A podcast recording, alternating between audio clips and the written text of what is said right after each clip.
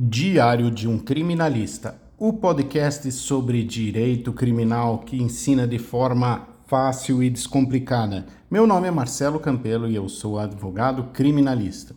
Hoje trataremos do artigo 317 do Código Penal, corrupção passiva, que são os crimes cometidos por funcionários públicos contra a administração pública. O que diz a lei? Solicitar ou receber, para si ou para outrem, direta ou indiretamente, ainda que fora da função ou antes de assumi-la, mas em razão dela, vantagem indevida ou aceitar promessa de tal vantagem. Pena de reclusão de 2 a 12 anos e multa.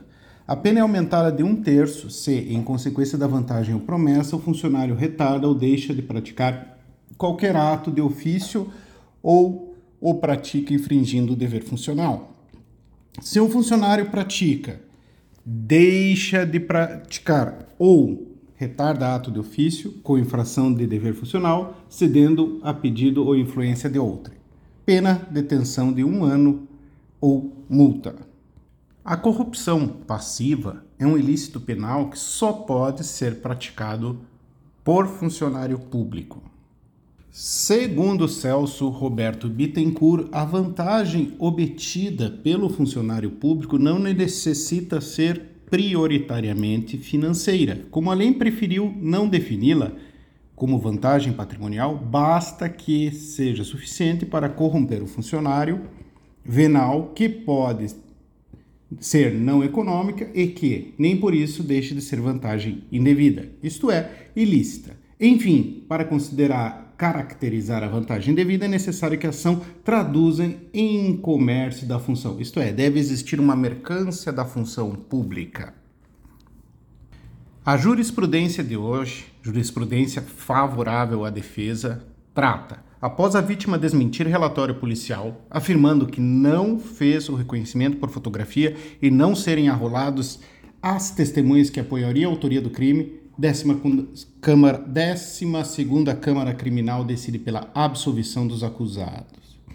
Vamos ler a decisão. Veja se que Carlos admite não ter logrado êxito em encontrar os ladrões no dia dos fatos.